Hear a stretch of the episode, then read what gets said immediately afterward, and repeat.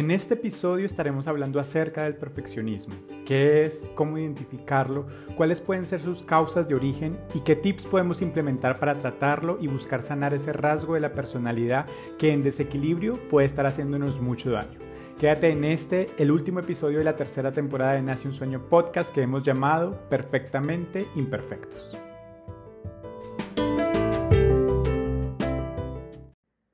Hola, hola, sean todos bienvenidos, bienvenidas a Nace un Sueño Podcast en este nuestro último episodio de esta tercera temporada. Hoy hace un día frío en Santiago, en esta época del año, eh, hace bastante frío, así que yo estoy grabando este episodio aquí al lado con un tecito de frutos rojos bien caliente, acompañado de un buen libro y de un contenido que espero pueda agregarles valor a todos aquellos que nos escuchan el día de hoy.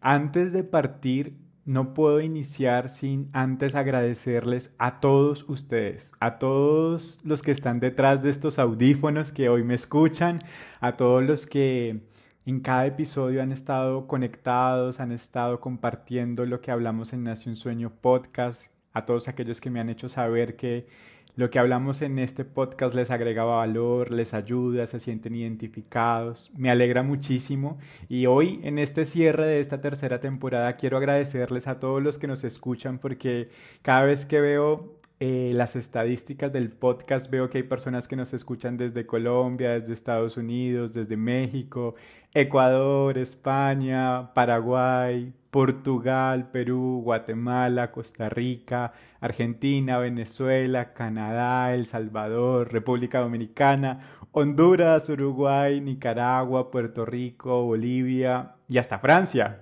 Y pues por supuesto en este que es mi segundo hogar, Chile. Y cada vez que veo esto, digo, wow, y por eso me tomo el tiempo para mencionar todos los países que están acá, porque sé que en cada uno de esos países hay personas que se conectan con este podcast, que han escuchado uno o más de un episodio, y para mí es muy, muy, muy satisfactorio saber que estamos agregando valor también a sus vidas. Y sé que detrás de ese número que hay en estas reproducciones, lo que hay es un montón de soñadores que han conectado con el podcast, que hemos coincidido en este propósito de acompañarnos en el crecimiento personal, entendiendo que el crecimiento personal es ese camino de transformación para la realización de nuestros sueños. Así que gracias, gracias, gracias a todos y a todas.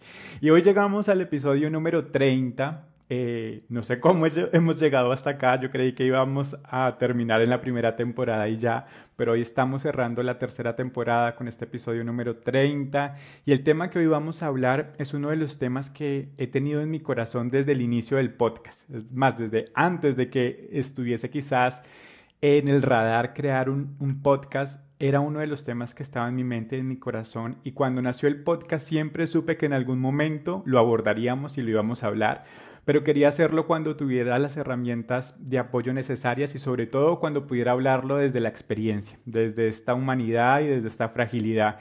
Eh, no fue en la primera temporada, tampoco fue en la segunda temporada. Hoy día, en un momento donde también me siento vulnerable, creo que es el mejor momento para hablarlo.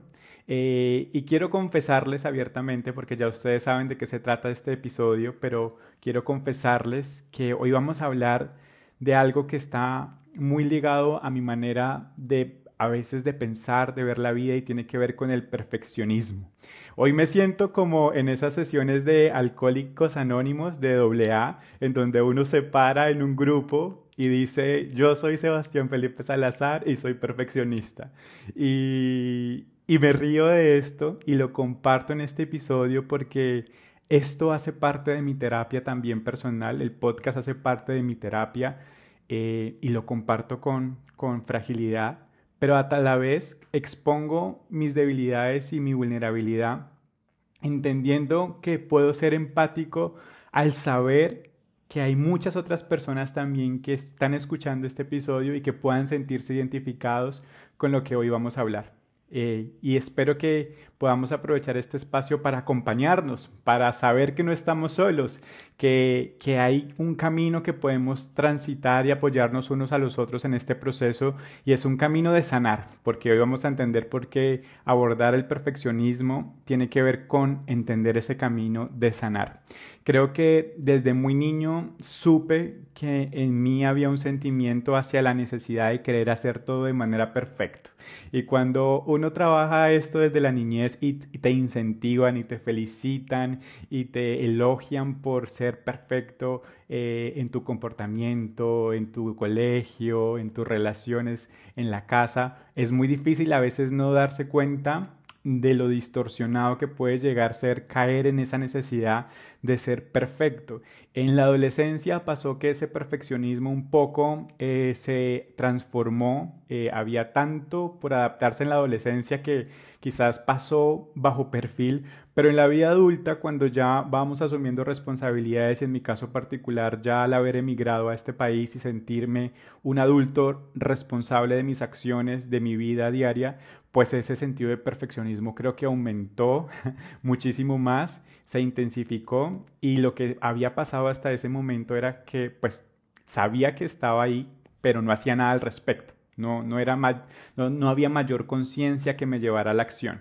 Creo que solo en el 2020 ocurrió, el 2020 fue el año de la pandemia, pero para mí fue el año de un despertar, fue creo que también viví la crisis de los 30 y fue un año de despertar porque empecé a estudiar, a conectar, a leer mucho más de lo que había leído antes, a preocuparme por mi crecimiento personal y parte de, esa, de ese trabajo personal me permitió conectar con un grupo de hombres, porque participé de un grupo de hombres que hablaban temas de liderazgo y nos reuníamos, recuerdo, todos los viernes a las 6 de la mañana, nos conectábamos vía Zoom y hablábamos sobre temas particulares de liderazgo.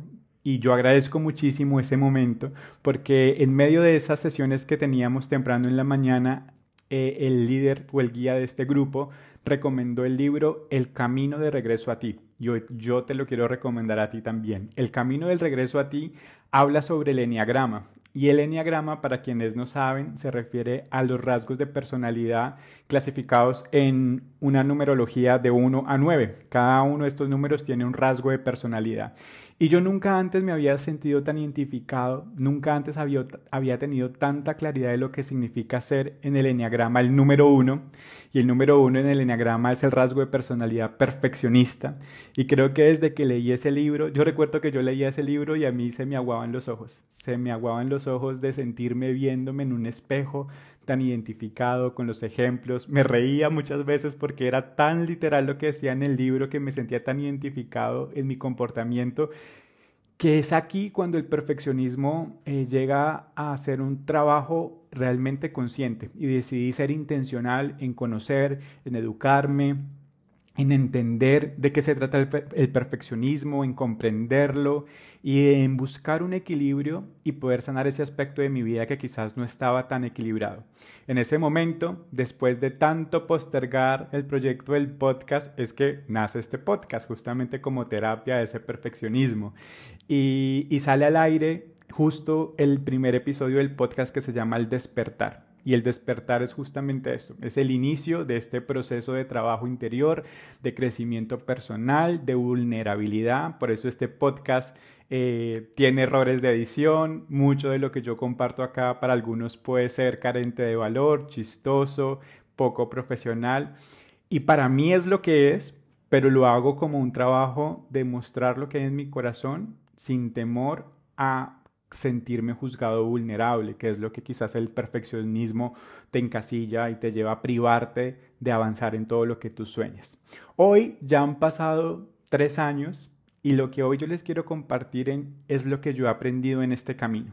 Y se los quiero compartir sin la pretensión de decirles que ya lo he resuelto todo o que ya estoy perfectamente, sino más bien eh, con la pretensión de, como lo decía hace un momento, de acompañarnos y de acompañar a aquellos que quizás sienten que el perfeccionismo se ha vuelto un yugo, eh, una presión, un juez tan castigador de nosotros mismos que nos hace daño, que nos lastima y que nos hiere Y es en este episodio que quiero hablar sobre esto para que podamos todos transitar este camino. Hay mucho por recorrer, en mi caso particular, uf, yo creo que no llevo ni el 5% del trabajo, pero este 5% que tengo te lo quiero compartir. Así que bienvenidos a este último episodio de la tercera temporada de Nace un Sueño Podcast, El Perfeccionismo. Ponte cómoda, cómodo y comencemos.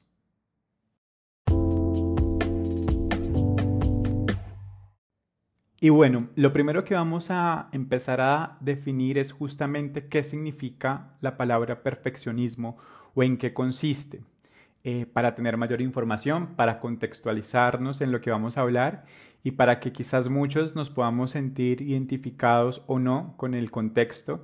Y espero que si hay alguien que se siente identificado con esto y dice, yo siento que soy una persona perfeccionista, pues podamos acompañarnos en este proceso, pero que si, si quizás tú escuchas este episodio y esta definición y, y no te sientes identificado, que está perfectamente bien, puedas tener también herramientas para ser empático con aquellas personas que quizás están a tu alrededor, que puedan estar atravesando por este camino de sanar en su área personal, todo esto relacionado con el perfeccionismo, ¿no? Entonces, hay una definición que me encanta, que la dice Brenet Brown, y Brenet Brown es una trabajadora social, psicóloga, experta en temas de vulnerabilidad, que conocí a través justamente de escuchar muchos podcasts como estos. He tenido la oportunidad también de leer uno de sus libros que se llama Los dones de la imperfección. Para quien quiera trabajar todo este tema de vulnerabilidad, del perfeccionismo, les recomiendo Los dones de la imperfección de Brenet Brown. Y Brenet Brown dice que la que el perfeccionismo es como un escudo de 20 toneladas, o sea, imagínate, un escudo o una armadura de muchísimo peso que usamos para protegernos de ser heridos. Esa es la definición que usa Brenet Brown. Y yo coincido con esta definición. Creo que el perfeccionismo pesa mucho, pesa más a veces de lo que nuestra mente, nuestro cuerpo, nuestro corazón puede soportar y aún así lo cargamos eh, erróneamente pensando en que este escudo nos va a proteger de ser heridos cuando realmente ya cargarlo genera heridas en nuestro corazón, en nuestra mente, ¿no? Pero a nivel psicológico, la psicología define el perfeccionismo como un rasgo de personalidad que se relaciona con una creencia, y aquí esto es como un aspecto clave porque el, el perfeccionismo es una creencia, algo que podemos cambiar, que podemos reemplazar, que aprendimos, que nos enseñamos y que podemos modificar. Pero que esta creencia de perfeccionismo lo que nos dice es que es necesario hacer las cosas extraordinariamente bien, sin cometer errores, y que se deben tomar todas las decisiones que tú tomes en tu vida eh, con mucha seguridad, buscando que no lleven ningún tipo de riesgo a caer en una equivocación o a cometerse una pérdida por una mala decisión. Y esta definición y esta creencia de querer hacer todo extremadamente bien sin cometer errores, pues tiene su precio, tiene su costo. Hay otra definición que acompaña y que dice que el perfeccionismo está muy relacionado con una falta de confianza y de seguridad. Por eso Brenet Brown lo, lo relaciona con esa necesidad de protegernos para no ser heridos. Y que esta falta de confianza y de seguridad que se da en extremo, porque no es algo normal de yo sentirme desconfiado o inseguro, sino que se da a un nivel extremo, eh, pues suele traer comportamientos en nuestra vida demasiado rígidos, controladores, sintiendo una gran presión que muchas veces lo que nos termina produciendo es más sufrimiento, más sufrimiento, sentir que nunca estamos conformes con los resultados de lo que hacemos. Y siempre estamos buscando rechazar el error, buscar siempre la perfección, castigamos la imperfección y todo esto lo que termina causando es que termina generando una falta de valía personal, es decir, sentimos que nunca somos suficientes, que nunca somos lo suficientemente valiosos para hacer las cosas de manera correcta. Y cuando yo leo estas definiciones y nos contextualizamos en esto, también entiendo que mucho de esto o muchas de estas creencias eh, son un tema social y cultural.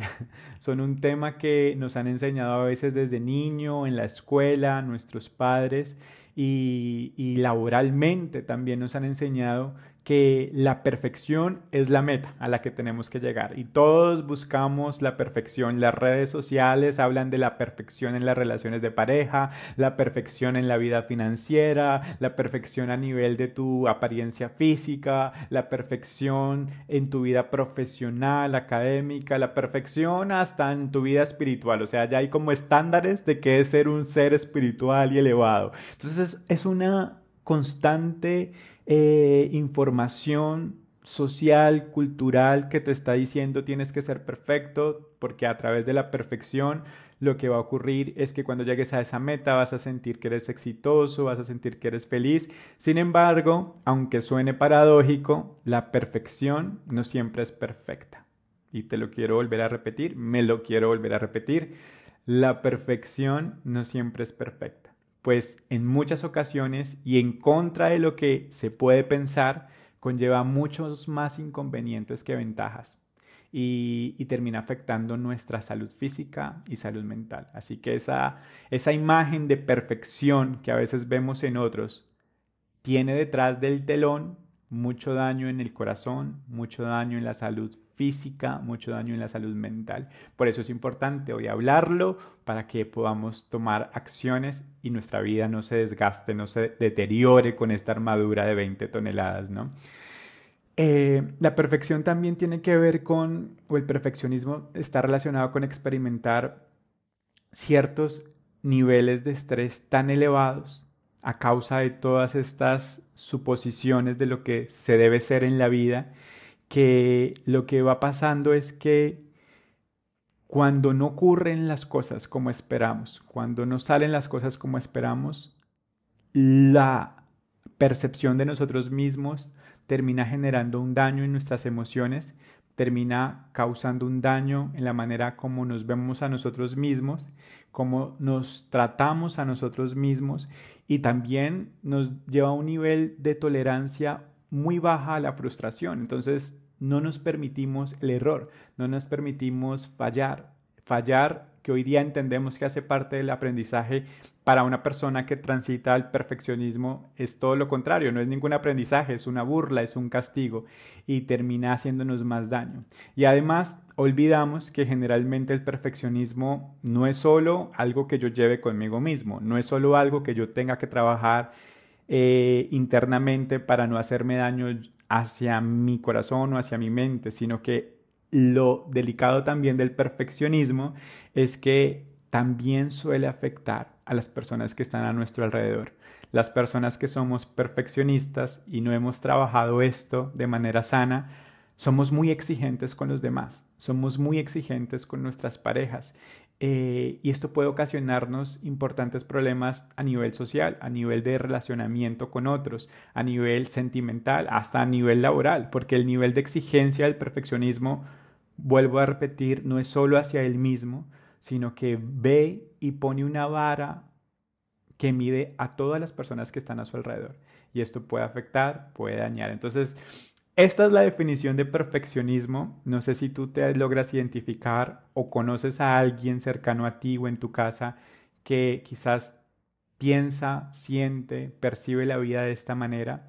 Esta es la definición y lo que hoy vamos a entender es cuál es esta definición, pero también vamos a hablar de cuáles son esas características particulares o cómo, cómo evidenciar o hacerme un checklist de si yo estoy viviendo rasgos de personalidad perfeccionista eh, y bueno, vamos a continuar con el podcast también hablando de cuál es ese origen, cuál es eh, la manera como nosotros podemos salir adelante en este camino y también el lado bueno del perfeccionista, porque hay algo muy valioso que vamos a conocerlo al final del episodio. Así que continuemos.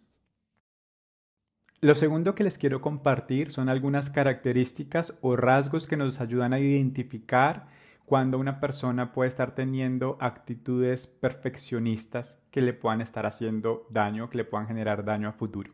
Entonces voy a mencionar algunas de estas características y la idea es que tú las vayas escuchando y vayas haciendo como un checklist, una encuesta personal si esta característica la tengo, me siento así o si quizás no la tengo. Y vamos evaluándonos nosotros mismos cómo nos sentimos en torno a lo que vamos a hablar hoy del perfeccionismo. Entonces, la primera característica o la primera manera de identificar a una persona perfeccionista, eh, voy a llamarla como quizás hoy día la mencionamos a nivel laboral, y es cuando una persona es trabajólica excesivamente trabajólica.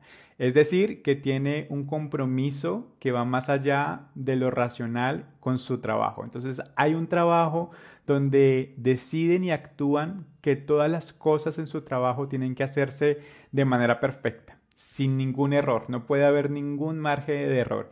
Y debido a eso es que son muy exigentes consigo mismos, entonces no les importa pagar eh, horas extras eh, a costa de su vida personal, a costa de su salud, a costa de su tiempo libre, porque necesitan cumplir con esta exigencia de, hacer las cosas de manera perfecta. Y también este costo muchas veces también lo pagan los demás. Y esto hace que pueda también costarle a esta persona trabajólica, excesivamente trabajólica, delegar confiar en otros. Y, le cuesta mucho, porque si le cuesta creer que él lo puede hacer perfecto o que ella lo puede hacer perfecto, ¿cuánto más le costará creer que otra persona de la cual no tiene el control va a poder hacerlo igual o mejor que ella, que ella o que él, ¿no? Entonces son personas eh, que son excesivamente trabajólicas. Eh, no tienen, creo que su vida se compone de poder cumplir con los estándares de su trabajo, porque su trabajo les da cierta seguridad también de valía. Sienten que si no hay trabajo, que si no son responsables de su trabajo, si le quitaran a su vida el trabajo, ¿qué quedaría de vida en ellos o en ellas? ¿no? Entonces de eso se trata. Y debido a esto, como no pueden delegar tampoco, es que se sobrecargan de trabajo y se sobrecargan de responsabilidades. Así que esa es una característica. Trabajólicos o trabajólicas, a mí me ha pasado yo tengo que confesarlo. Por mucho tiempo, en algunos episodios de mi vida, fui excesivamente trabajólico y no me importaba madrugar, no me importaba eh, trasnocharme, eh, privarme de tiempos con mi pareja, con mi familia, por cumplir, por buscar la perfección, entre comillas. Eh, y también me costó delegar, confiar. Hoy día la historia es distinta, pero esta es una de las características que yo digo, wow, a mí me costó. La segunda característica es que el perfeccionista es autocrítico de manera negativa. Es decir, las personas perfeccionistas acostumbran a llevar un crítico en su cabeza que yo le digo que es como el juez. O sea, si no hay nadie que te juzgue en la vida, el perfeccionista tiene un juez en su cabeza. Y ese juez es el que constantemente te está diciendo esto está mal, esto está bien, esto es correcto, esto es incorrecto y constantemente, generalmente le, sueña, le, suele señalar que todo lo que hace está mal. Además, eh, los perfeccionistas tienden a centrarse en los errores, porque el juez es como, como si fuera un analista de calidad que está buscando en dónde fallaste, ¿sí? Eh, y busca la imperfección y busca detectar qué es lo que está flaqueando en cada uno de ellos. Y lo que tristemente pasa con este juez o esta característica de ser tan autocrítico es que nunca pueden ver todo lo bueno que los caracteriza. Todas las demás personas que los rodean a los perfeccionistas reconocen en las personas perfeccionistas algo que admirar, algo que aprender, algo por lo cual son ejemplares, pero el perfeccionista, paradójicamente, es tan autocrítico que nunca puede reconocer sus valores, sus habilidades, sus logros, porque ese juez siempre está buscando el error, ¿no? Entonces esa es la segunda característica del perfeccionista. Otra característica que para mí fue bastante confrontadora es que cuando uno está en un rol de perfeccionista que no es sano, uno es impulsado por el miedo en vez que por la pasión, en vez de la pasión. ¿Qué quiere decir? Que una personalidad perfeccionista acostumbra a verse motivada a alcanzar sus objetivos, no porque ese objetivo le apasione o le impulse o le anime, sino por el temor de no poder llegar a esos objetivos. O sea, el miedo es lo que le hace madrugar, el miedo es lo que le hace trabajar horas extras, el miedo es lo que le hace esforzarse, sacrificar calidad de vida, es el miedo, no es la pasión. Y ahí vamos a entender después por qué es el miedo. Pero esto para mí fue bastante revelador porque una persona perfeccionista eh, que es empujada por el miedo, pues no, no puede disfrutar la satisfacción del crecimiento. Hay un excesivo temor al fracaso que lo que lo mueve es ese miedo y no la pasión por sus sueños. Entonces esto es súper clave. Otra característica es la falta de realismo. Una, una persona perfeccionista, en muchos casos, la perfección acaba llevándolos a visualizar o a proyectar metas casi que inalcanzables. O sea, buscan tanto la perfección a nivel social, a nivel familiar, a nivel económico, a nivel sentimental, laboral, buscan tanto la perfección que se ponen metas que, que realmente son inalcanzables, porque los humanos y los contextos somos cambiantes, ¿no? Y a pesar de que una de las claves del éxito es precisamente intentar aspirar a cosas grandes, soñar siempre en, cosas grandes, la realidad es que el perfeccionista pues va mucho más allá, va mucho más allá de la realidad y, tiene expectativas poco realistas. Y lo que pasa con esto es que como los perfeccionistas solemos ser tan rígidos y pocos flexibles, y nos enfrentamos a un mundo que está cambiando cada día, que está en constante cambio, pues necesitamos ser mucho más realistas, porque lo contrario nos hacemos mucho más daño. No, entonces está esa característica. Otra característica del, del rasgo perfeccionista es que un perfeccionista está centrado en los resultados. Está tan preocupado por alcanzar la meta y evita el fracaso a toda costa que lo que hace es olvidar de disfrutar el proceso. Olvida el crecimiento, olvida el esfuerzo del día a día. Ya lo hemos hablado en otros episodios del podcast y es que el perfeccionista tiene su corazón, sus, ojos, su esfuerzo fijado en cruzar la meta, en llegar a la punta de la montaña, en levantar el galardón. Y esa ceguera lo que hace es privarlo de disfrutar todo el camino, todo el proceso, de pasarla bien, de aprender, de valorar a las personas que van en el camino con él o con ella. Entonces, eso tiene que ver con estar centrado solo en los resultados y olvidar el valor del, del proceso, ¿no?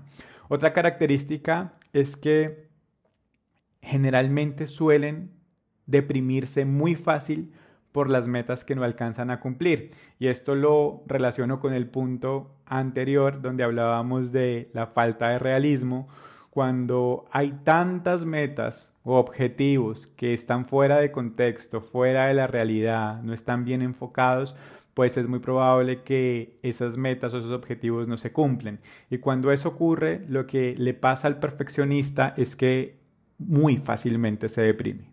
Y este es uno de los rasgos más comunes de esta personalidad y tiene que ver con que le cuesta poder recuperarse de sus propias decepciones le cuesta perdonarse a sí mismo, esa es la palabra, le cuesta eh, reconocer que no solo reconocer que, se, que falló, sino le cuesta reconocer que se puede seguir adelante, que se puede levantar, le cuesta y cae en un estado de depresión tanto así que muchos tienden a castigarse y a revolcarse una y otra vez en esos pensamientos negativos. Eh, de que no lo logré, de que no soy valioso, de que soy insuficiente, de que no me lo merezco. Todos esos pensamientos depresivos pues son a causa también de, esta, de este nivel de perfeccionismo que no es sano y que lo que termina haciendo es más daño, ¿no? Entonces esta es otra característica.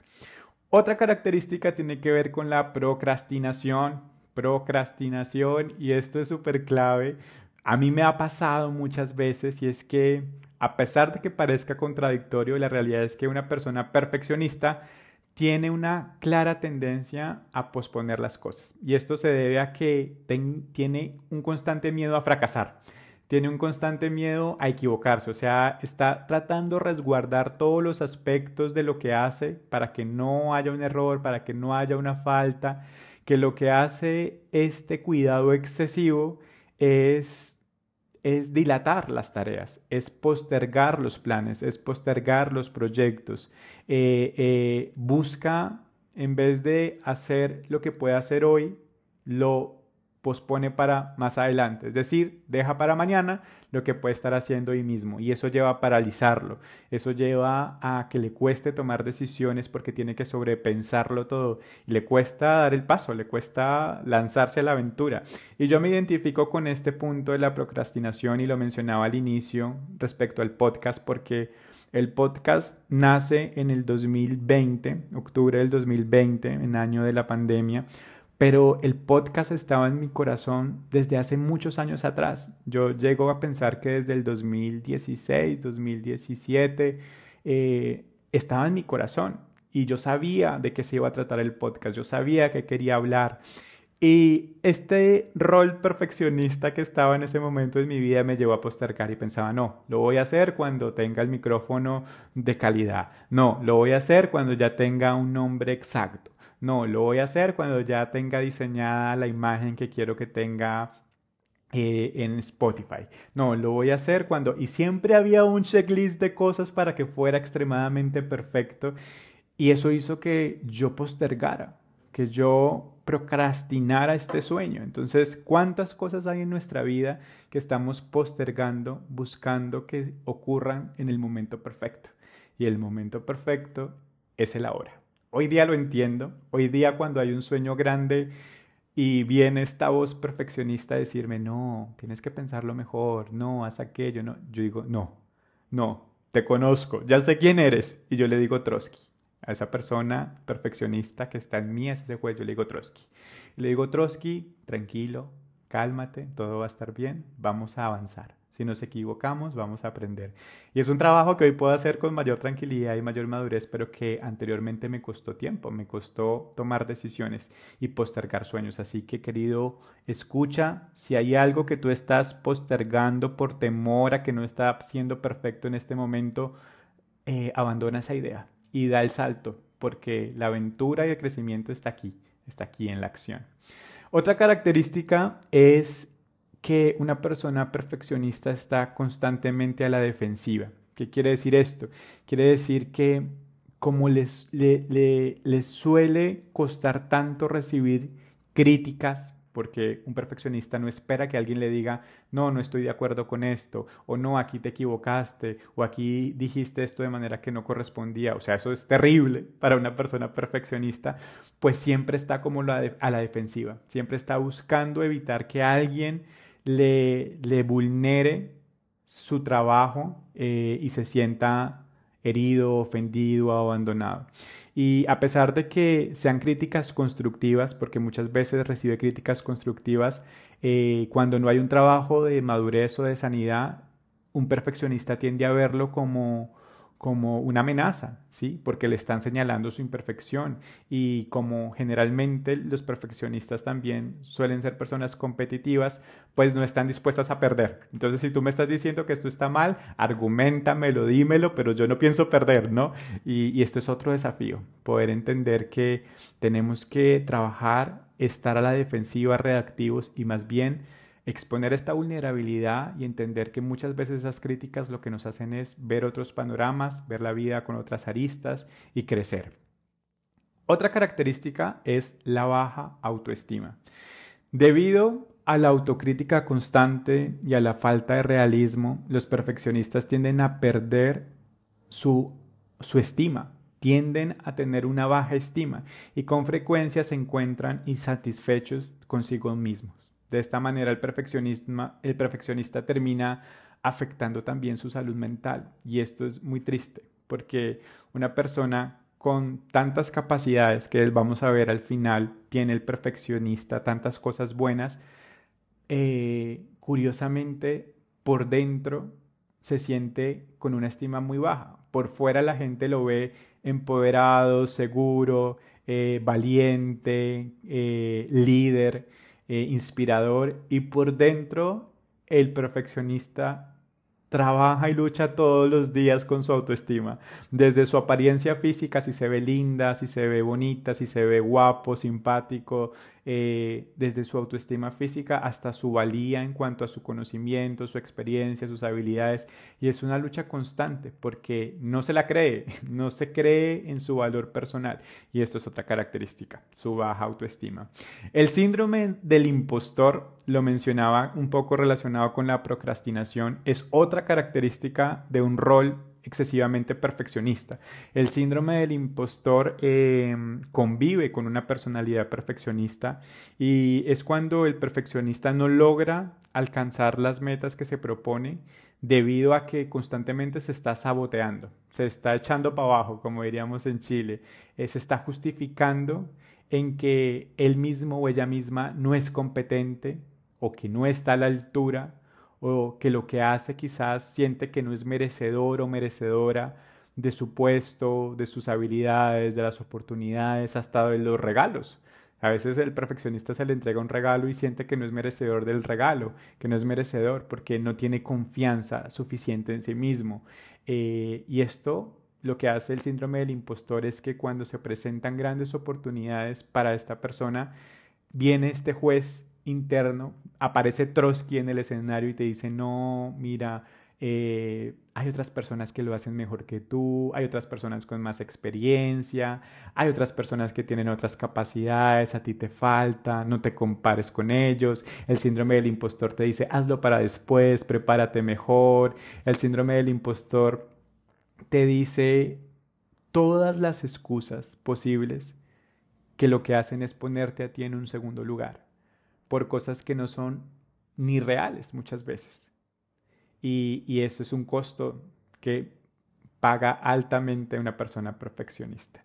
Y por último, y quizás lo más delicado de no abordar oportunamente el perfeccionismo es que genera trastornos e-, emocionales o es una característica que ya se evidencia en trastornos emocionales. Y todo esto, junto con la autoexigencia, puede tener consecuencias negativas en la salud mental de las personas que no trabajan su perfeccionismo enfermizo.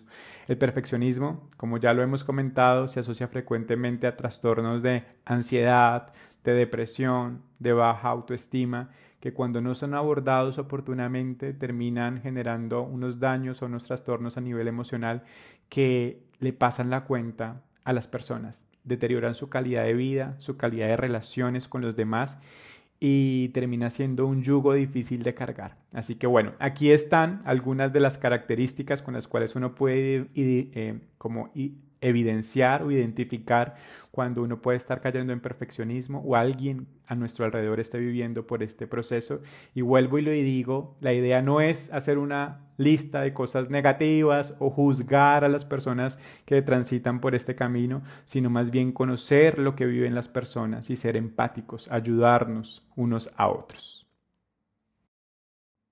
En esta tercera parte vamos a hablar un poco de las posibles causas que pueden estar originando rasgos de perfeccionismo en una persona. Y aquí quiero invitar de manera especial a aquellos que son padres a prestar atención a lo que les quiero compartir ahora, a quienes quizás tienen en sus contextos muy cercanos niños, infantes que están en etapa de crecimiento, de madurez, eh, y que quizás esto que vamos a hablar hoy pueda ayudarnos a que muchas personas más en el futuro puedan sanar estas heridas que hoy día causan actitudes perfeccionistas nada sanas, ¿no? nada alentadoras, nada potentes. Eh, hay muchas causas que puedan generar el perfeccionismo, dependen mucho de la historia personal de cada uno, de los rasgos de personalidad que cada uno tiene también, de su ADN, de su cultura, de su origen, de su contexto. Eh, pero hoy yo quiero recordar algo para contextualizar estas posibles causas y es algo que hablamos en el episodio número 9 de la primera temporada. Ese episodio número 9 se llama eh, Sanando al niño interior, sanando a nuestro niño, a nuestra niña interior. En este episodio tuvimos como invitada a Liliana Salazar y hablábamos de las cuatro principales heridas de la infancia. Quien no ha escuchado este episodio, te invito a que busques en el podcast episodio número 9, Sanando al niño o a la niña interior.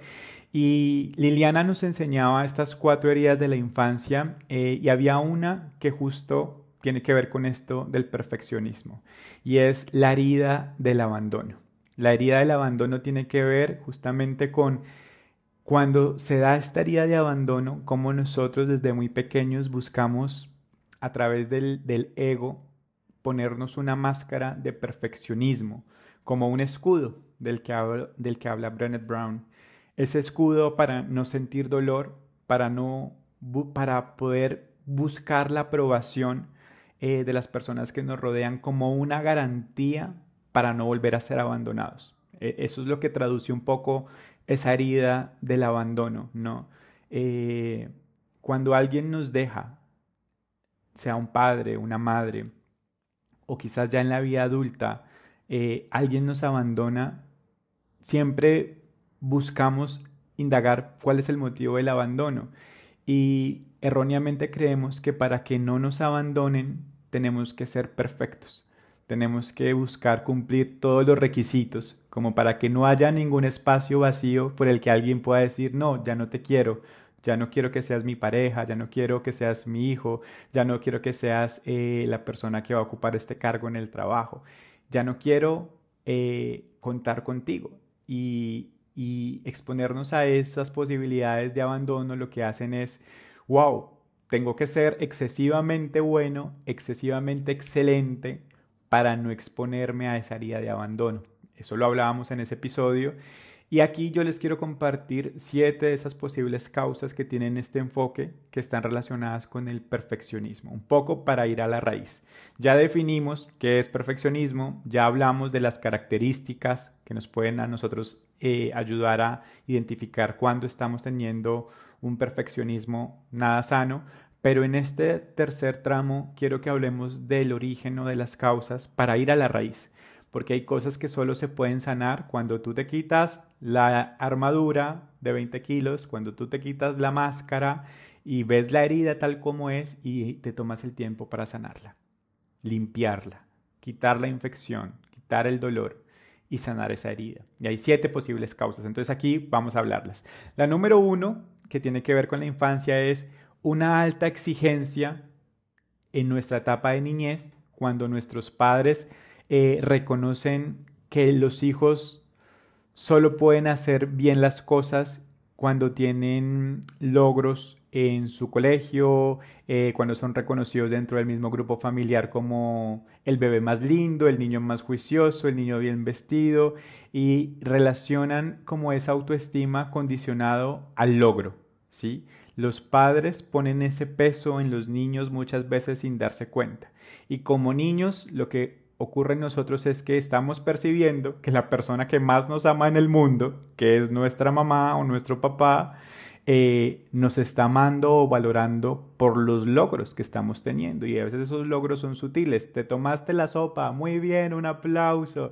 No sé, estás bien vestido, te portaste bien en la visita, tendiste tu cama, hiciste la tarea, sacaste un 10 en el examen, te reconocieron en el jardín. Bueno, y, y esa alegría excesiva que tienen los padres, que es comprensivo, cuando las cosas salen bien, lo que le está transmitiendo al niño o a la niña es que solo cuando haces las cosas bien es que te estoy amando. Y aquí por eso invito a los papás, a los que van a ser padres también, a tener presente que qué bueno es que esto lo podamos cambiar y modificar y que también amemos y demos muestras de afecto, de reconocimiento, cuando hay error en la infancia, cuando el niño se cae, se equivoca, le va mal en el examen, se porta mal, le cuesta hacer cierta o determinada tarea, también reconocer ese logro. ¿no? Entonces esa es una de las posibles causas. La segunda, haber sufrido algún tipo de abandono o haberse sentido abandonado en la infancia. Y esto va a lo literal, al abandono. Eh, cuando un niño desde muy pequeño ha sido abandonado por su padre o su madre por cualquier situación, ya sea porque los padres hayan fallecido y no tuvo la posibilidad de sentir su guía, su amor, su afecto, o porque hoy día se ve mucho el caso de las madres solteras que tienen a sus pequeños, a sus hijos, sus hijas, y el padre es un padre ausente, el padre es un padre que abandonó el hogar, que abandonó el niño, muchas veces, a veces sin que, sin que los niños conozcan a sus papás o recuerden su cara, su rostro, su voz, el hecho de que ya no esté y que en el contexto cultural y social otros niños sí tengan a su papá, ya genera una herida de abandono. Que lo que hace también es que, ok, me abandonaron, eh, mi mamá o mi papá me abandonó, ya sea por el trabajo, ya sea por otros proyectos, por otra familia, entonces yo tengo que ser excelente, perfecto, para que nunca nadie más me vaya a abandonar. Esa es la, percepción. Entonces esa es la número dos. La número tres, que es otra causa u otro origen, puede ser también por tener padres perfeccionistas. es decir, replicamos el modelo. Y puede pasar cuando quizás somos niños y nuestros padres son el modelo a seguir. Son eh, el espejo del perfeccionismo. Y es ese padre rígido, perfeccionista, con las características que mencionamos anteriormente, que lo que busca es replicarlas en su hijo o en su hija. Y esa es la vara que tienen los niños, llegar a ser tal cual o mucho mejor que sus padres. Entonces son los padres que si, si fueron buenos en el colegio, exigen que sus hijos fueron, sean buenos en el colegio. Que si son padres que tienen relaciones afectivas o, o sus matrimonios son perfectos, exigen que los jóvenes, que los niños tengan una vida amorosa o sentimentalmente perfecta igual a la de ellos, es decir, quieren una copia o un duplicado de su propia vida. Y esto hace que uno pueda tener en la vida adulta rasgos perfeccionistas, porque mis padres fueron los maestros, fueron el ejemplo. Cuarto, cuarta característica, o más que característica, origen de, de los rasgos perfeccionistas, y es el abuso físico y psicológico en las familias desestructuradas. También puede dar lugar al perfeccionismo ya que los niños al haber vivido este tipo de circunstancias lo que hacen es tratar de contrarrestarlas, aprendiendo a llevar una vida rígida. Entonces, si alguien en la infancia, en la niñez, eh, abusó de ellos, ya sea físicamente, sexualmente, verbalmente, a nivel psicológico, y eran familias un poco disfuncionales, esta persona puede, estos niños pueden pensar que tienen que ser lo suficientemente rígidos eh, y cerrados y estructurados para que nadie más, alguien pueda pasar el límite y hacerles daños y violentarlos y abusarlos. Entonces el perfeccionismo también puede entrar a través de esta herida, la, la herida del abuso. Ahora vamos con la quinta y es la baja autoestima y sentimientos de inferioridad. Y esto puede ocasionarse porque la persona que lo padece tiende a compensar dichos complejos con el perfeccionismo. Es decir, esta no necesariamente está relacionada con la niñez, porque la baja autoestima y los sentimientos de inferioridad lo podemos tener en cualquier momento, pero cuando esa baja autoestima no es abordada, no es tratada, no se estabiliza y esos sentimientos de inferioridad se convierten en algo crónico y constante, lo que va a terminar replicando es una persona perfeccionista que busca ponerse la máscara de la perfección para que nadie vea su baja autoestima, para que nadie perciba la inferioridad que siente en su interior y pueda proyectarse como una persona fuerte que no puedan herir. Entonces esa es la quinta. La sexta eh, tiene que ver con padres que quizás fueron mm, figuras de autoridad, pero aquí también menciono no solo padres, sino otros contextos culturales o familiares. Entonces, los niños reciben este ejemplo a través de los abuelos, a través de los profesores y en la vida adulta a través de los jefes, de los líderes. Diferentes referentes de perfeccionismo pueden también dar origen a que yo con este ideal o referentes de éxito busque también tener una vida perfeccionista. Ese es el sexto.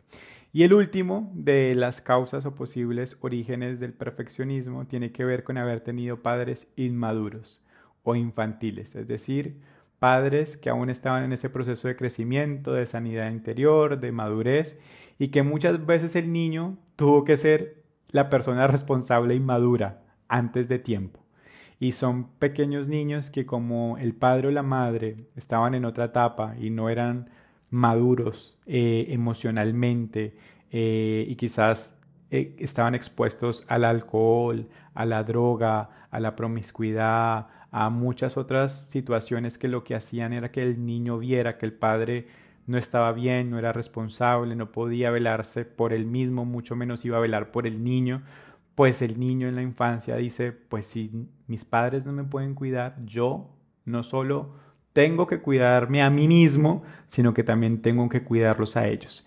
Y son niños que crecen y se vuelven jóvenes y adultos hiper, hiper responsables y perfeccionistas, porque sienten una gran responsabilidad de tener que cuidar a su mamá, a su papá, a sus hermanos, porque en su infancia quizás fue el rol que le tocó. Y estas son siete de las posibles causas u orígenes de una persona que pueda tener rasgos perfeccionistas. Em, yo personalmente me identifico con varios de estos aspectos. Cuando yo empecé a hacer este trabajo de sanidad interior, pues la respuesta a esta sanidad no estaba fuera. el camino de la sanidad interior siempre está dentro, el camino del crecimiento personal siempre es mirando sea, al espejo, siempre está dentro. Y yo hoy día reconozco que mucho de lo que me hizo daño por mucho tiempo en, eh, en esta visión de ser excesivamente perfeccionista en las cosas que hacía, estaba ligado con mi infancia, con mi relación con mis padres, con mi mamá, eh, que hoy día yo amo, valoro, perdono y, y soy mucho más simpático. Y agradezco también porque todo esto hace parte del crecimiento. Así que si tú te sientes identificado con alguna de estas causas y, y, tienes que ir a este origen, yo te invito a que vayas a tu ritmo, a que vayas con calma, a que busques la posibilidad de trabajar esto a nivel profesional también con algún terapeuta, eh, a buscar ser valiente y pedir perdón, tener conversaciones incómodas con tus padres, entender sin juzgar y ir sanando, ir sanando. Si ya no tienes un padre o una madre a quien acudir para hablar de estos temas o pedir perdón o conocer más,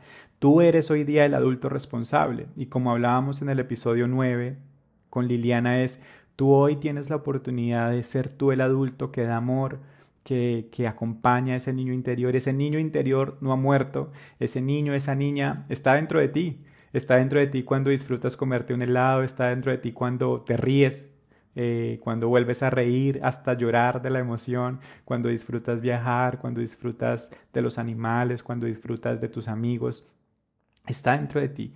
Y ese niño tú tienes hoy la posibilidad de sanarlo, de cuidarlo, de ayudarlo, de decirle, si alguien te abandonó, pues yo no te voy a abandonar. Yo no te voy a abandonar. Si alguien te juzgó, hoy tú tienes la posibilidad de no juzgar.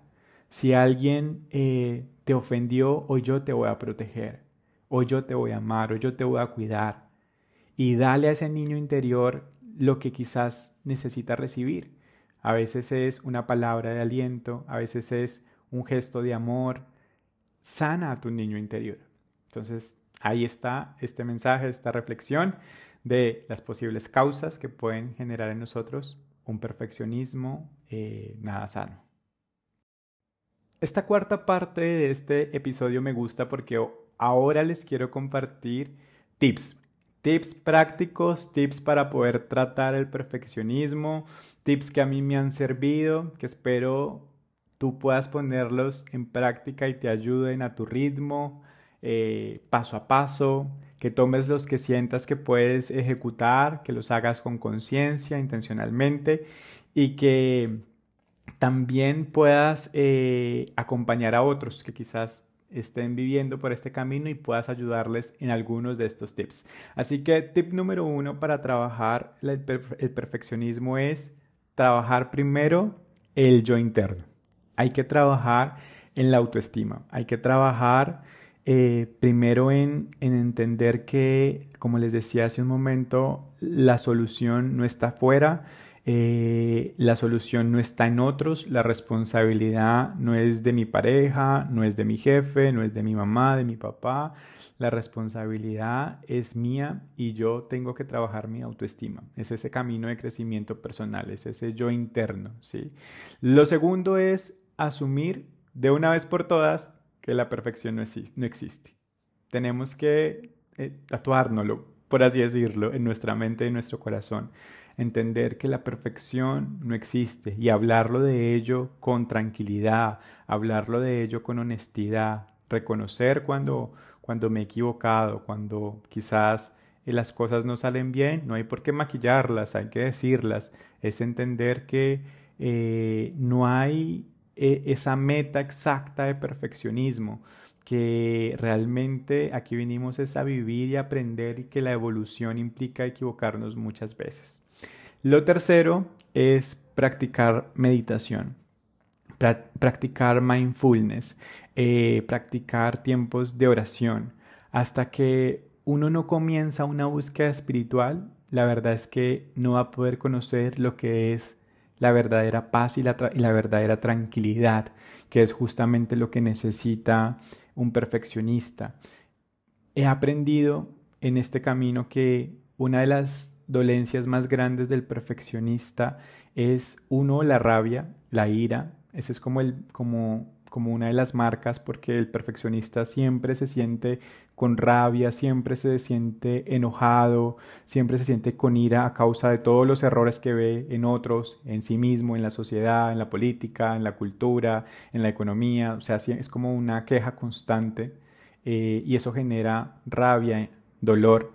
Eh, y quita la paz, quita la tranquilidad. Así que el perfeccionista necesita encontrar el camino de la paz encontrar el camino del perdón. Y ese camino se hace escuchándose internamente, a través de la meditación, a través del mindfulness, como diría mi querida Kimberly de eh, el episodio de El poder del silencio, es conectar con nosotros mismos, ¿no?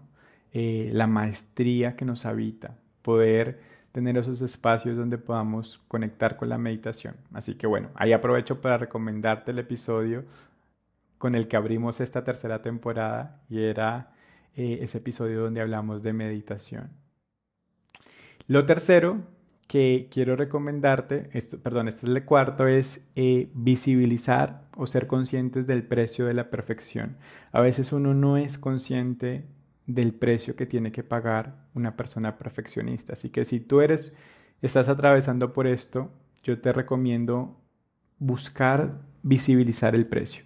El precio puede ser que ser perfeccionista te está pasando la cuenta con tu salud, entonces te sientes más enfermo, tienes más dolores de cabeza, más dolores de espalda, más, más dolores intestinales porque no puedes dirigir lo que ocurre en tu interior, dolores de garganta, tos, porque no puedes decir lo que sientes realmente, cuál es el precio en tus finanzas también, qué te cuesta, cuál es el precio a nivel de relaciones, si, estás pagando un precio eh, de tiempo porque ya no compartes con tu pareja, con tu familia, cuál es el precio que estás pagando. Cuando uno lo tiene claramente eh, evidenciado, muchas veces vale la pena escribirlo, mucho de esto es escritura y tú puedes decir, ah, realmente este es el precio que estoy pagando por pretender ser perfecto, uno dice, no, pues no, cambiemos de planes y hagamos otra cosa. Entonces es visibilizar el precio de la perfección.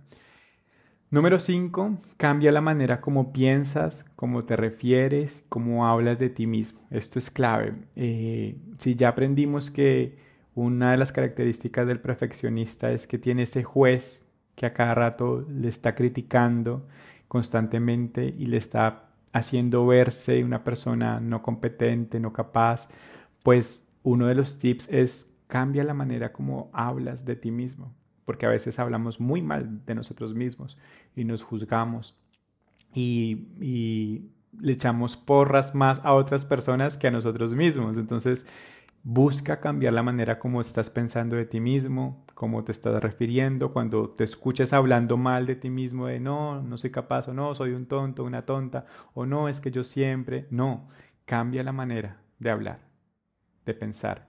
Y parte de cambiar la manera de hablar y de pensar y de sentir es perdonarnos. Busca perdonarte a ti mismo. Cada vez que sientas que te fallaste o en algo, perdona, perdona, libera, suelta. Número 6, eh, una recomendación es tener un diario, un diario donde puedas escribir, te ayuda. Hay todo un concepto de escritura terapéutica, que en algún momento sé que vamos a hablar en este podcast de escritura terapéutica, pero la escritura terapéutica te ayuda a aterrizar lo que hay en tu mente, lo que hay en tu corazón, a poder un poco vislumbrar un panorama distinto, indagar más, sanar, acerca de todo lo que el perfeccionista pueda estar teniendo en su mente y en su corazón. Otra tips, otra, otra ayuda es em, escucha a tu crítico interno y haz las paces con él, ¿sí? Esa voz interna siempre va a estar diciéndote no, como el perfeccionista todo lo ve, el perfeccionista te está diciendo no, el aseo te quedó mal hecho, no, eh, esto que te pusiste no te combina, esto no está correcto, el perfeccionista te está diciendo no, este, este correo que vas a enviar le falta aquello, este proyecto no está listo. El, el perfeccionista siempre va a tener esa voz que va a estar uh, como limitándolo. La recomendación aquí es, ya que ahora sabes que está esa voz, haz la paz con esa voz. Esa voz, eh, ponle un nombre, así como yo le puse Trotsky a mi, a mi a mi voz perfeccionista y me río de él y, me burlo y le digo, Trotsky, tranquilo, no te preocupes. Haz la paz con esa voz interna, con ese crítico interno y enséñale que todo va a estar bien, que pueden ir juntos, que se pueden hacer las cosas, que se puede avanzar. Ese es otro tip. Otro tip que ya va siendo un poco más estratégico es establecete metas y tiempos realistas. Hablábamos de que el perfeccionista es irrealista en sus metas, hay un checklist de cosas por hacer, una lista de metas, de tareas por cumplir, que a veces no le alcanzarían los días del año ni las horas del día para alcanzar a cumplirla. Entonces, no, tú como tip, sé realista. Ponte metas específicas, metas eh, encasilladas en tiempos claros, ponte límites también en tus tareas. Eh, si tú eres perfeccionista y luchas con el perfeccionista en tu trabajo, ponte este desafío y es cumple tu jornada laboral. O sea, si tú entras a tal hora y sales a esta hora, sal a la hora que tienes que salir. Ponte esa meta, trabaja en eso, eso te va a ayudar. Pon tus límites, prioriza tu tiempo y ve un paso a la vez. Establece de esta manera estas metas para que tú puedas tener mayor tranquilidad y menos ansiedad. Otro tip, avanza a pesar de los errores. Eh, cuando haya un error, ya tú sabes que tienes que hablar con tu voz interna, con tu Trotsky interno eh, y perdonar y avanzar. No te quedes eh, sumido en la miseria, no te quedes revolcándote en el barro. Tú no eres un chanchito, un cerdito, un marranito, tú no eres de esos, tú eres una persona valiosa, potente y poderosa. Así que levántate, levántate y avanza una y otra vez. No te quedes ahí, no te quedes anclado en los errores. Otro tip, diferencia lo ideal de lo posible y esto está relacionado más con vale la pena mejor lo hecho que lo perfecto. Muchas veces el idealismo de perfección es solamente eso, un, un idealismo, no es la realidad, no es algo que tú puedas tocar, no es algo que puedas medir, es un idealismo. Y eso no aporta mucho. Lo que aporta es lo que está hecho. Lo que aporta es lo que tienes en tus manos, la decisión que tomaste, el paso que diste. Así que es mejor hecho que perfecto. Es mejor hecho que perfecto. Otro tip, este me encanta. Busca relajarte y divertirte. Eh, una persona con un rasgo perfeccionista le cuesta relajarse, le cuesta divertirse. Pocas veces uno la escucha reír a carcajadas, eh, le cuesta. Y, y le cuesta sobre todo no hacer nada. Hace unos meses atrás, creo que lo mencioné en algún podcast, es algo que hace unos días Fer me recordaba, porque cuando se sale el perfeccionista de control, el perfeccionista, como le dije hace un momento, te pasa la factura en tu salud y te enfermas y todo. Eh, Fer me recordaba y me decía, recuerda algo que tú mismo dijiste, y es que no hacer nada también es hacer algo. Y te lo quiero recordar a ti. No hacer nada también es hacer algo. Y ese hacer algo es darte el permiso para descansar. El perfeccionista se juzga mucho cuando no hace nada. Y a mí me pasaba mucho. O sea, yo que estuviese un fin de semana, un sábado, un domingo, acostado en la cama, viendo televisión, para mí eso era como, Dios mío, ¿qué estoy haciendo con mi vida? Estoy perdiendo mi tiempo, no estoy haciendo nada, ¿qué está pasando? Y era como que una crítica constante porque sentía que, que estaba siendo irresponsable y desaprovechando oportunidades pero he entendido con el tiempo que ese descanso también es hacer algo, que velar por mi tranquilidad, por mi paz, es necesario y eso hace parte de mi terapia. Por eso a veces busco tener esos momentos donde no hago nada y listo, no hago nada. Así que ese es otro tip. Otro tip es busca un hobby que disfrutes y que puedas hacer por placer. Eh, y cuando hablo de hobby, hablo de algo que no tenga que ver con un deporte de, algo de alta competencia, porque acuérdense que los perfeccionistas somos competitivos, entonces que no sea algo que te exceda en responsabilidades, en compromisos, sino un hobby. El hobby puede ser bailar, puede ser pintar, el hobby puede ser cantar, el hobby puede ser eh, la jardinería, el hobby puede ser eh, la costura, el tejido, el hobby puede ser cualquier arte, cualquier don que tú tengas, que tú hagas y lo hagas por placer, que lo hagas para ti, no para los demás. Entonces ese es otro tip. Eh, antepenúltimo tip que me encanta es no olvides agradecerte y celebrar tus logros. Una de las cosas que olvidamos las personas que transitamos por el perfeccionismo es agradecernos. Se nos es mucho más fácil agradecerle a la gente y celebrar los logros de otros que los propios nuestros, ¿no?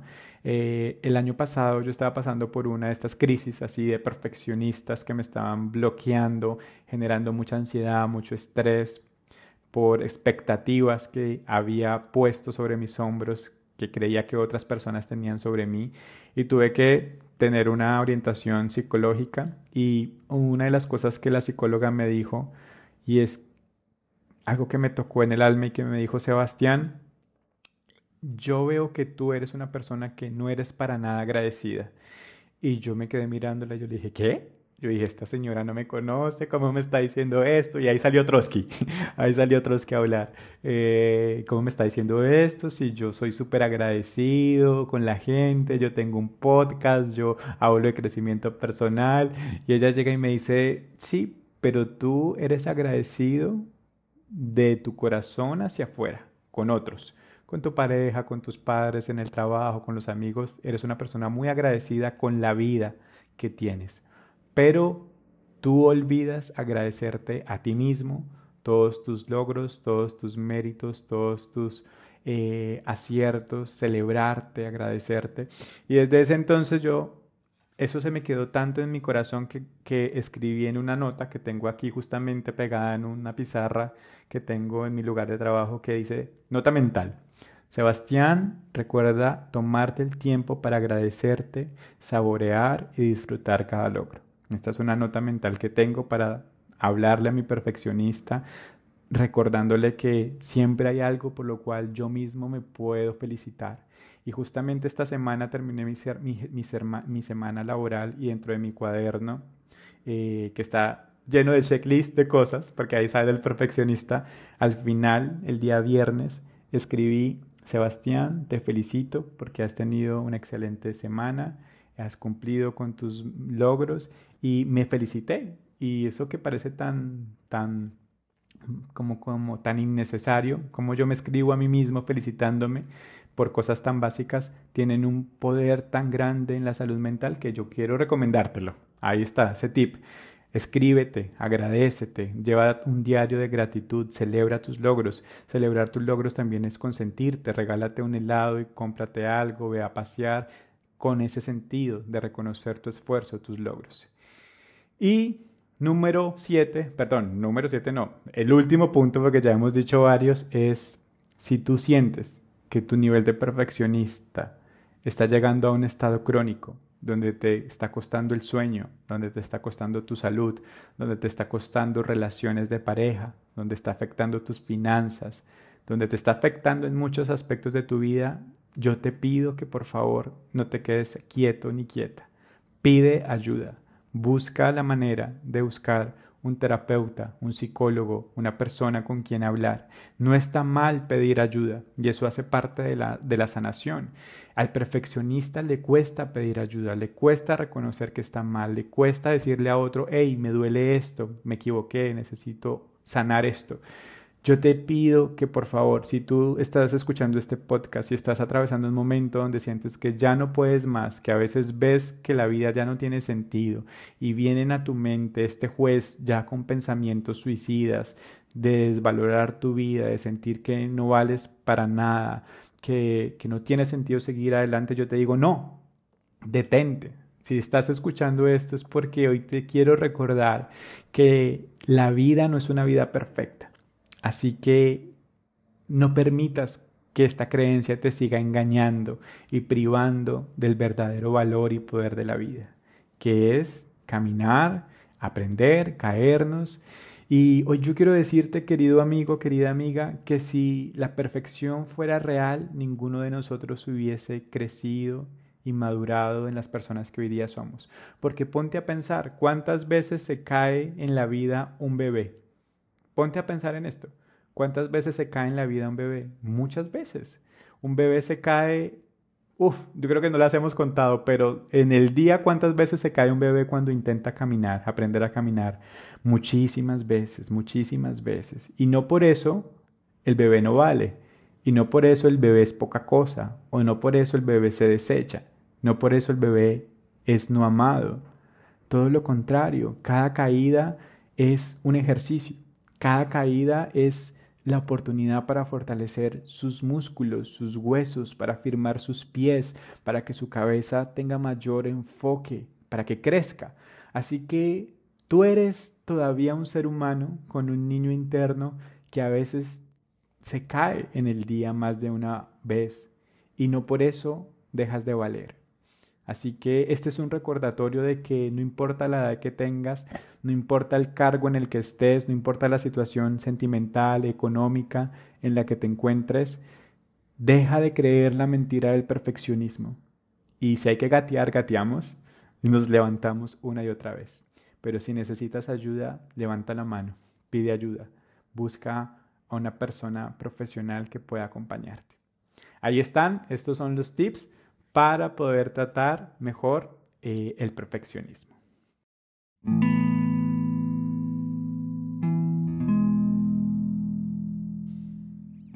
Y hemos llegado a la parte final de este episodio y creo que durante todo el episodio hemos hecho un énfasis en lo que significa ser perfeccionista y muchas de estas características que hemos mencionado no han sido vistas como con tan buenos ojos, ¿no? como que nadie quisiera ser perfeccionista y con esta información puede ser muy fácil tender a juzgar a una persona perfeccionista, creer que está mal. Eh, por mucho tiempo también yo recuerdo al inicio de mi vida profesional o laboral y hoy día que trabajo en, en el área de gestión humana, talento humano, y tengo la posibilidad de conocer a varias personas que están en un proceso de selección, entrevistarlos. Recuerdo que nos enseñaban que una de las habilidades o características eh, que uno podía mencionar que eran bien destacadas era ser perfeccionista y que cuando una persona decía en su entrevista o en sus competencias en su currículum que era perfeccionista era bien visto porque un empleador o una empresa podía pensar que es una persona en la cual se podía confiar, que iba a ser muy, muy responsable, comprometido y que era un buen atributo. Hoy sin duda, eh, cuando una persona dice que es perfeccionista en una entrevista de trabajo, pues nosotros desde el rol de gestión humana y con todos estos conocimientos que hoy día tenemos de lo que implica ser perfeccionista, sabemos que más que una mm, ventaja puede ser una desventaja o un bombillito rojo de alerta de qué puede estar pasando con esa persona. Y uno puede, entender un, eh, puede, puede tender un poco a estigmatizar el perfeccionismo. Pero yo quiero cerrar este episodio diciendo que no es así. Que el perfeccionista, como todos los demás rasgos de personalidad que puedan tener los seres humanos, eh, los tenemos porque son características que nos identifican unos a otros, que hacen parte de nuestro propósito de vida, eh, que tiene que ver también con nuestras habilidades, con nuestras destrezas, y que lo importante, al igual que todos los rasgos de personalidad, es tener un punto neutro y sano. Por eso durante todo el episodio hablé de el perfeccionista no sano o insano y era para poder llegar a este cierre y decir que así como hay un perfeccionismo para nada sano, como ya lo hablamos, hay también un perfeccionista que es sano y que es equilibrado y que cuando uno llega a ese nivel de madurez, de conocimiento, de gestión de su propia personalidad en torno a este perfil, el panorama es totalmente distinto. y hoy yo te lo quiero compartir porque hay una luz, hay una luz y hay un mundo muy valioso cuando tú tienes la posibilidad de trabajar tu perfeccionismo desde la sanidad, desde un enfoque positivo y también hay la posibilidad de crecer y de enriquecer la vida de otros que se rodean de una persona con un perfeccionista. Entonces, hoy yo quiero compartirte y enseñarte que también el perfeccionista eh, es una persona que cuando es sana en su identidad, están altamente comprometidos con una vida de servicio e integridad. Y esto es muy valioso porque eh, una persona perfeccionista entiende que está a disposición de ayudar a otros, busca servir a otros, busca tener una vida íntegra. Y hablo ya de, de ese equilibrio, la integridad, de buscar ser coherente con su vida, de buscar ser equilibrado. Y esto me encanta porque el perfeccionismo, cuando se sale del orden o pierde el equilibrio, aparenta mucho, aparenta mucho. Y aquí el perfeccionista, una persona con un rasgo de perfeccionismo sano, es coherente, es íntegro. Son personas equilibradas, son personas que siguen siendo responsables, son personas capaces de ponerse a sí mismo para ayudar a otros eh, sin la pretensión de llegar a ser perfectos. Son personas que tienen principios claros, son personas con valores, eh, son personas que a la vez buscan ser pacientes en el proceso, que ya no corren tras una meta o un objetivo eh, únicamente, sino que entienden que el camino tiene subidas y bajadas, es un proceso lento, pero que les ayuda y son personas que están dispuestas a construir un mejor lugar, un mejor mundo. Un perfeccionista sano y equilibrado suele ser una persona que su ejemplo inspira a los demás a soñar. Sí, inspira a los demás a convertirse en soñadores, a buscar la justicia, a abrazar grandes ideales. Y cuando los perfeccionistas son sanos, están completamente comprometidos con ayudar a los demás a convertirse en la mejor versión de sí mismos. Entienden el poder del crecimiento personal, entienden todas estas herramientas. Y a nivel laboral también una persona con rasgos perfeccionistas sanos y equilibrados es muy eficiente, es muy eficiente. También hay algo que, que se convierte en un valor que hoy día se agradece y es que los perfeccionistas son sumamente éticos su, su, su nivel de de compromiso con los valores y principios éticos es muy elevado. Y esto a nivel laboral es muy muy importante. También son muy muy meticulosos, son muy fijados en los detalles, siempre se fijan en lo que quizás otra persona pasó por desapercibido y agregan valor, son creativos, son innovadores, son confiables y Muchas veces un perfeccionista tiene la energía para hacer el trabajo que dos personas harían, porque cuando es estable y hay este equilibrio puede ser tan organizado, puede tener límites tan claros, que sabe gestionar mejor su tiempo, sabe delegar, sabe liderar equipos. Entonces esto son aspectos positivos de un rasgo perfeccionista. También se vuelven más tolerantes consigo mismos se vuelven más espontáneos, más divertidos. Cuando tú conoces a un perfeccionista rehabilitado, es una persona que tiene un buen humor, que sabe reírse, que sabe hacer reír a otros, que genera un buen ambiente cuando entra a un lugar porque es divertido, porque es abierto, porque sabe aprovechar también nuevas oportunidades, no le tiene temor a lo desconocido, es aventurero, es, audaz. Eh, y esto se debe también a que cuando el perfeccionista ha trabajado en su sanidad interior, también sabe calmar la voz del crítico interno. ¿Sí? No son tan duros consigo mismos y desplazan su atención de lo que está mal en el mundo hacia lo que está bien. Es decir, dejan de ser críticos, dejan de ser la nube negra, dejan de ser pesimistas y comienzan a ver todo lo positivo, comienzan a ser mucho más agradecidos, comienzan a ser personas que llevan esperanza, que llevan fe, que siempre impulsan con aliento. Así que si tú eres perfeccionista y sientes que la única manera de encontrar tu paz y la felicidad es, es como arreglando todo lo que está mal, buscando la excesiva perfección en tu vida, en tu trabajo, en tu pareja, en tus relaciones, en, tus finanzas. Yo te digo, eso no es cierto. Ya, quitémonos esa mentira y busca esa tranquilidad que solo llega cuando nos rendimos a nuestra necesidad compulsiva de la perfección y dejamos de oprimir nuestras emociones, de callar lo que realmente queremos y sentimos y especialmente nos perdonamos, perdonamos, confiamos en el amor que, que hay en nosotros y recordamos que hay más de una manera de hacer las cosas. Esto lo hace una persona perfeccionista sana en sus emociones. Entiende que hay más de una manera de lavar la losa. Entiende que hay más de una manera de enviar un correo. Entiende que hay más de una manera de tener una relación. Entiende que hay una posibilidad e infinidad de maneras de hacer las cosas y que cada una está bien y que cada una es válida dependiendo de la historia que cada ser humano tiene en este mundo.